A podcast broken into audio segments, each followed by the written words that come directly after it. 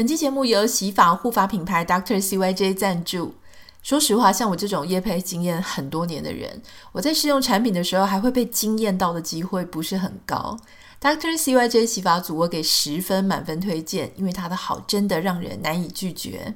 Doctor CYJ 调理头皮健康、强健发根、活络毛发，也会给你的头皮足够的营养。很适合细软稀疏发质，像我自己就很喜欢它洗完之后的蓬松感，不会塌塌的。头发蓬松，你发量看起来多，也就会比较有精神。我很少很少推荐洗发精，因为真的不太容易遇到那种很喜欢的产品。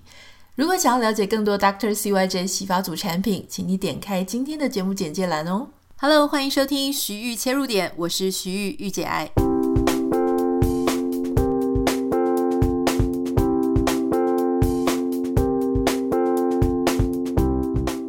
欢迎收听今天的节目。今天是台湾的时间，礼拜五。礼拜五呢，大家开始就是要度过这个周末了，有一个喜悦的心情。所以今天也要跟你分享哦，就是有一部在 Netflix 上面的韩剧。这部韩剧呢，一直被拿出来跟《人选之人》做这个比较。哈，很多人就说啊，《人选之人》比同期的这个韩剧啊《造后者》好看。我觉得它会被拿出来比较，除了它是几乎同时期在 Netflix 上面上档，还有就是这两部剧，一个是台湾，一个是韩国嘛，哈，主题都是跟选举大选有关，而且呢，其实他在讲的都是幕僚，并且你会发现他们的英文的片名哈非常的相近，因为像人选之之人，它叫做 Wave Maker，那造后者叫做 Queen Maker。所以两个都是 maker，两个都在讲选举，好像两个都在讲幕僚的故事，如何把他们的候选人带到啊、这个当选的大位上。所以很多人就把这两个事情拿起来一起啊、做比较。好，那我要先岔个题哦，在我待会忘记之前，呃，前几天我们在讲一个假包的这个事件嘛，新闻事件，我里面讲了一个非常错的一个读音的错字哈，因为我讲到说，像包包是现在人很多的这种崇拜的偶像，当时我讲了一个字叫做我讲神指啦哈，但是。呃，事实上，很多网友来信跟我说，他的虽然“纸”也可以打出这个字，可是当你前面加一个“神”的时候，应该念“神奇”。好，好，这个我必须承认，我的中文跟英文都不好，就是都越来越差了哈。但“神奇”这个字呢，嗯，我从小到大都是念“神指”哈，所以一直都不知道这个是错的。所以非常感谢大家，很多人，好，就是。分别的留言给我，好，这个是有一个要交代给大家，就是说，请大家不要就是呃跟着我就一起念错了，这样我会很不好意思的。好，我们回到这两部剧哈。好，那因为我们上个礼拜已经谈到了人选之人，而且我们非常的细节在谈。呃，当时人选之人我给他的分数是七点五分到七点八分。那我有提到说，因为我觉得他的。剧情跟故事线稍显单薄，跟它就只有单线而已。那后来我把这个造后者也看完了，嗯，我先讲结论，就是造后者我给他的分数应该是七到七点二分。好，你你知道，其实韩剧我们通常会看，我现在在往前追，都会追那种人家口碑非常好的，所以通常我给韩剧的。分数都还挺高的，因为怎么讲？因为它有点倒果为因，就是我知道大家他的呼声很好，他的风评很好，所以我才去看。所以每次我给出来分数就挺高的。可是像这个造后者呢，他纯粹就是他正在播，或他刚播完，那我就跟风一起追。所以并不是因为他口碑极好我去看，而是因为我被他的这个呃可能惊喜爱啊，或是呃这个故事情节。呃，稍微受到一些吸引，所以我就点进去看。好，那为什么我我先讲，就是一样，我们要先讲这个韩剧的优点了。好，待会我们再来讲一些缺点跟吐槽点。这个 Queen Maker，我觉得他跟人选之人，哈，就是说造后者，他跟人选之人很不一样的地方，我觉得是上一次我们有提到人选之人，他在造浪者的这件事情上，我们不觉得他有很多造浪，对不对？因为很多事情，他所遇到的事情都是刚好发生，而不是他很有策略的去打一个选战。他并没有把那个策略面讲得很多。造后者在这一点上表现得稍微比人选之人好一些。就是说他这个幕僚哈，他有拟一些策略，好，但是我不觉得他这个策略有多高明，我觉得这是非常基本的。但至少他在剧情里面有交代，比方说他会跟他的候选人，好，他会提供说，我们应该还是要加入政党，好，因为政党里面他毕竟有一些死忠的票源，而且他有他的金主。我们要打这个选战的话，我们不能真的完全用无党或是非常小的党去打，我们尽量还是希望能够。啊，让知名的政党去支持我们。可在这部剧里面，这个知名的政党呢，他已经有一个连任三届的候选人了。所以我要如何让这个政党他放弃他那个很稳的那个候选人来选我呢？所以他就提出说，那我们要就是啊、去做辩论。好，我们他先讲到说，我们要去把这个人打下来。他先有这个想法。哦，那这个想法，它其实就是所谓的策略。那怎么打呢？那他可能是去挖他的底细嘛，就挖那个人他过往的一些不伦的情史啊，或者是去弄臭人家呀，哈，或是去跟他的金主讲这个候选人的坏话，去挑拨他跟他金主之间的感情啊，或是说他，嗯，就是要去跟他辩论，在辩论场上就是抛出各种刚刚讲的这些挖出来的议题。这个确实就是无中生有的一个策略，所以我觉得他在这个部分上，他是还蛮有策略面的哈。包含你说像什么挖对方隐私，虽然说他在选举里面我们会觉得是很打一场肮脏的选战，但他仍然是一个策略嘛，对不对？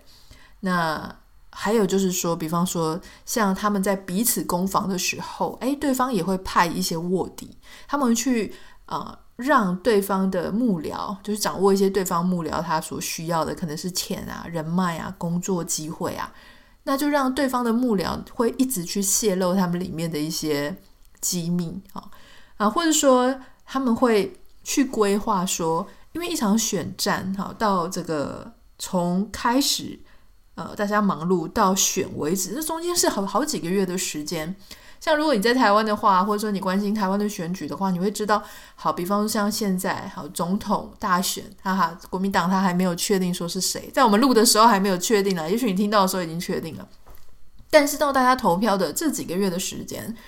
他你不可能每个月你的策略是一样的，你也不可能让这个时间带领你，你都你都没有一些规划，你必须要依照时间去规划。正常来说，应该是越接近。投票的时间，你的爆点就是要越高，要越大。好，那前面现在你可以打一些鸡毛蒜皮的，比方说他平常都不出席呀、都啊、选民服务做得很差啊，然后都很怠惰啊。可是，在选举投票之前，你当然就是要爆出一些更大条的，什么贪污舞弊啦，哈，家族洗钱啊，或者说一些不伦的绯闻啊，这个就是你要去做一个精心的安排。在韩剧《造后者》里面，他其实是有提到这件事情，所以你可以看得出来他们的幕僚是怎么样怎么样的去规划，而不只是呃主角的这一方啊，主角他的对手的那一方，其实我觉得他也是有一些策略的。可是你说这个策略有多高明吗？在这一部剧里面，我不觉得它是一个政治剧或是策略剧，因为实在是太弱了。如果你跟这些美剧，美国在谈什么白宫的啦。或是纸牌屋啦，就是跟这些真的很厉害，他思考的很深入，讲的很细致的那一种政治剧比起来，造后者，我坦白讲啦，哈，今天我虽然在聊这个造后者这个节目，那是因为他一直被拿出来跟人选之人在比较，但你问我，我觉得大家有没有一定要去看这一部？我觉得不需要。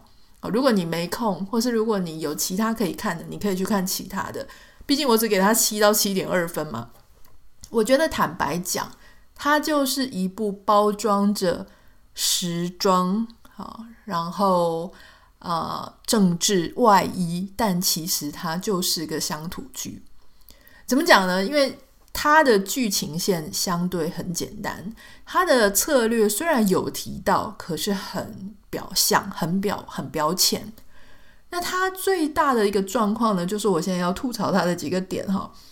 我觉得他最大的缺点是这个女主角，就是金喜爱。如果你有看过《夫妻的世界》的话呢，你应该对金喜爱不陌生。她就是那个老公被呃，就老公外遇的那个女医生。在看《夫妻的世界》的时候，我没有觉得他的演技跟他的表演状况有这么的违和，因为他是演一个老公外遇，所以他的表情是非常的夸张的。他的演技的风格就是很 over 啊，就是他的，嗯，我我我觉得。其实它它是一种比较老派的演法了，我只能这样讲哈。就是我不知道你有没有看过乡土剧，那乡土剧他们的表情会做得非常足哈，就是很愤怒，脸部扭曲，然后很戏剧化的。金喜爱在在夫妻的世界里面，他就是这样的演技。当时我为什么觉得没有很奇怪，是因为没有一个标准告诉大家说，你的先生如果外遇的时候，你应该。你你不能这么戏剧化啊！所以我觉得以他当时情绪是爆到极点的时候，他那个演法没有不行，不不奇怪。可是，在造后者里面，他演的是在大财阀家里面做了至少十年以上，受到重用，就一人之下万人之上，超级重要的幕僚，非常有策略，非常有公关手腕，急功于心计，然后。啊、也帮着这个那个财阀家做了很多伤天害理的事情，所以理论上他是怎么样的人？应该是非常的细腻，非常的小心谨慎，很懂得策略，很有谋略。这样子的人，他的个性应该是冷静的，应该是不会马上让你看到他在想什么。当他遇到人家的挑衅跟啊不公平、不公义，或是他很愤怒的事情的时候，这样子的人。他如果前面这些策略谋略，然后这么的懂心机，他不应该会第一时间让你看到他在想什么。我们就对比一样，对比《黑暗荣耀》，宋慧乔她在那个剧里面，她是非常的冷静，她的脸部没什么表情。为什么？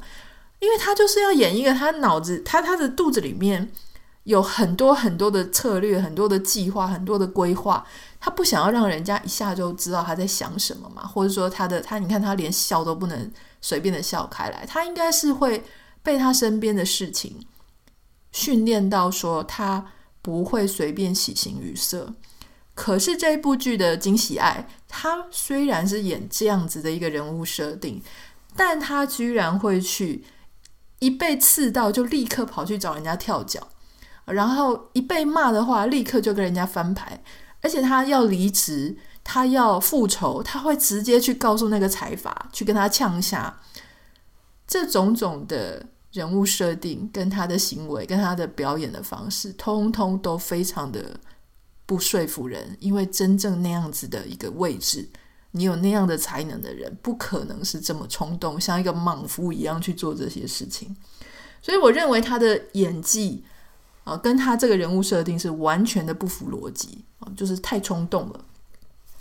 那还有就是说，他的剧情，我觉得，我觉得他也是属于那种，你知道为什么很多人在讲说啊，其实《人选之人》比韩剧演得好啊？我没有给《人选之人》极高的分数啦，因为我我已经解释过，如果你有好奇的话，你可以去听上个礼拜的那一集哈。但人选之人确实在台湾剧里面，我觉得他算是非常的耳目一新啊，也挺好的。但为什么大家会觉得他比赵后者好吗？我确实也觉得他比赵后者好。可是你平常心讲，赵后者跟其他的韩剧比起来，他算是真的很弱，非常弱。有一个重点是他的剧情也是很不合理啊，比方说其中有一段。我我觉得你可能不会去看啊，或者你已经看完了，我我也没有很推荐你要去看哈，这也不是什么很大的雷。但其中有一个有一段剧情是他爸爸在疗养院，然后突然被他的对手带走了，然后就他们派人把他爸爸给架走。结果在这个剧情里面，这很简单啊，一般凡人，我们正常人如果遇到这种事情，我们的家人在医院疗养院被带走，第一件事情是什么？当然是。要知道是谁带的嘛？啊，你问一下周遭啊，大家都没有看到，那接下来直觉的反应就是要去找监视器画面，看有没有录到到底是谁把爸爸带走，然后再找警局啊，或是哪里一起做协力寻人的动作嘛。可是这部剧居然是他一个人冲回疗养院，只有他一个人在找，然后他完全无头苍蝇，也没有想到要去找监视器画面，什么都没有，然后就是漫无目的的乱找，然后就找不到。我觉得这个事情有一点非常的夸张，就说，如果你是一个没什么社会经验的，也许你在这个时刻你会慌了手脚，但你是一个这么你你去看这部剧，前面把他就捧得多高，多么的聪明睿智，结果你在这种时候，你去疗养院找，而且只有你一个人在找，然后找找不到，然后也没有想任何其他的方法，我觉得这个超级荒谬的，他完全就是就是只是为了要铺成他后面的剧情的发展。而不是真正把这整件事情弄得很合逻辑哈，所以我觉得一部剧它要好看，首先你要相信它，就是你要相信编剧他编到这一步是他真的没别步了。我的意思说，就是主角他为什么要采取这个行动，是因为他除了这个行动之外，他真的没有其他更合理的这一步啊，所以他被逼到走上这一步，他其实是很合理的。但你不能说。要我们去接受说，哦，这所有事情发生的都很蠢，然后我就是这样跟你讲故事，所以你就要这样子接受。我觉得我们现在在做一个聪明的观众，大概就没有办法接受这个事情哈。那当然，我觉得他这一部剧它有趣的事情是呢，他其中有一个财阀家的女儿啊，呃，她原本是一个百货公司的常务，还是非常高的一个主管哈。这个女生呢，她有非常情绪不稳定，然后会呃乱摔东西、咆哮、乱打助理，然后甚至把这个黑色的呃染发喷雾，就是直接喷在助理的脸上，就是她非常的暴喜暴怒，而且也会对老公拳打脚踢。我觉得最有趣的事情是，她这个剧，她其实是有这个人物，这个很疯的这个财阀家女儿，她是有一个原型。她的原型呢，就是在影射大韩航空的赵显娥。赵显娥是谁呢？赵显娥她就是啊、大韩航空啊这个已故的创始人，她的长孙女。那她的爸爸呢，也是整个啊，就是韩进集团的已故前会长啊、同时他也是这个大韩航空前社长。所以也就是说，这个赵显娥她其实是。就是财阀家的继承人就对了哈，那他也有一直有这个国外的背景，比方说他在大学的时候是念美国的 Cornell 大学，然后在南加大念到 MBA，所以他念完了之后呢，他就回到韩国，然后去担任大韩航空的飞机餐的部门啊、经营的部门、客室事业等等的这些部长部长的这个职务，大家对他印象很深刻，应该是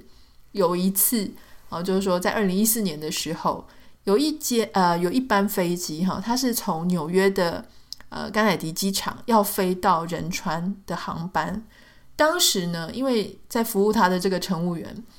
他没有按照，就是他那个空姐，他没有按照规定把坚果放在盘子里，坚果就放在袋子里，然后交到他手上。结果他非常非常的暴怒，不只是破口大骂，甚至要求对方下跪，可能还推打了对方。甚至他就是一怒之下就要求说，这个飞机必须要调回登机口，他要把这个乘务长赶下飞机。所以这是一个非常有名的，就是大韩航空坚果门事件哈。这个事情后来因为因为他是在美国国土境内，呃，等于是美国的机场发生的这件事情，所以他就闹得很大，因为各国外国媒体都在报道。如果你是在韩国发生，很可能这个事情就被压下来了。但当时是因为是在美国机场嘛，所以呢，哎呀，这个就是影响航班，然后整个事情非常的乱。后来他也因为被告，所以他啊违反航空安全法罪名，哈啊这个被判入狱一年。然后第二年呢的五月，首尔高等法院。他就针对这件事情又再做了一次二审的宣判，然后后来他就是被判说变更航道这个罪名不成立，所以他被判有期徒刑十个月，缓刑两年，当庭释放。还不止这一件事情哦，因为他如果你好奇他的样子是怎么样，你其实可以看一下那个《造后者》的前面应该是第一集啦，他就把他演得惟妙惟肖，而且他连造型，然后开记者会道歉。你去比对大韩航空事件跟这个呃造后者上面的这个演员，他几乎是一模一样，所以他其实完全是 copy 他的那一幕哈。那在二零一九年的时候，这个赵贤娥的丈夫呢，也就也是提高，因为一直都谣传说他们家家暴非常厉害哈，不是老公打老婆，是老婆打老公。这个老公他是一个医生啊，那他们两个是在二零一零年，就是这个坚果门事件发生的前几年。啊、他，结婚。这个老公呢，他本来是赵显娥的小学同学好，那后来他成为呃首尔的江南区一间非常有名的整容医院的院长，所以当时非常轰动，因为是一个财阀家的女儿嫁给了一个医生，虽然医生是院长，但感觉也是跟财阀家的财力是不能相提并论的嘛。所以你大概可以想象，在他们这一段婚姻里面呢，事实上还是赵显娥是占非常上风啦。那在二零一九年的时候呢，新闻就报道，就是说这个赵显娥的丈夫就是医美院长老公提告啊，那他指控赵显娥长期的对家人使用肢体跟言语暴力，受害者呢包含他们五岁的双胞胎儿子。啊，那他也有把他自己颈部啊、脚趾受伤的照片呢寄给一家韩国的电视台哈。那当然，你说这个正确性跟真实性到底是怎么样？其实那还不太确定嘛。因为有时候你想要离婚，你也可能自己捏造一些东西。但因为这个事情，它就传得很大，因为赵显娥的只能说他 reputation 很不好，情绪的障碍大家都知道，所以呢，呃，很多人就是就相信这件事情。不过，嗯，这个等于就是说，其实豪门的婚姻、财阀的婚姻，也真的是后来也是闹得非常难看。那在这部剧里面，你在可以感觉出，他在影射哈，就影射不只是他对下属常常会有暴力行为，在家里面也是有家暴行为。所以这一点倒是我在看这个《造后者》这部剧的时候呢，我会有一点觉得有趣的部分，倒不是那个剧情完全的很吸引我，我觉得还好啦。所以讲到结尾，就是说，如果你真的没东西看，是可以稍微看一下，但不用太认真看，因为它是一个有爽度哈，可是逻辑度稍差的一部片。那如果你就真的很喜欢金喜爱，因为她毕竟也是一个很有名，然后得过大奖的一些一个一个知名的女演员，如果你就喜欢她那个调调的话，哎，确实也是可以看。好，如果你有任何想要跟我分享的，或者是觉得哎可以推荐给我看的，欢迎你可以私讯到我的 Instagram 账号 Anita 点 Writer N I T A 点 W R I T R 不要忘记帮我们在 Apple Podcast 跟 Spotify 上面下五颗星，感谢你，我们下个礼拜见喽，祝福你有一个愉快的周末，拜拜。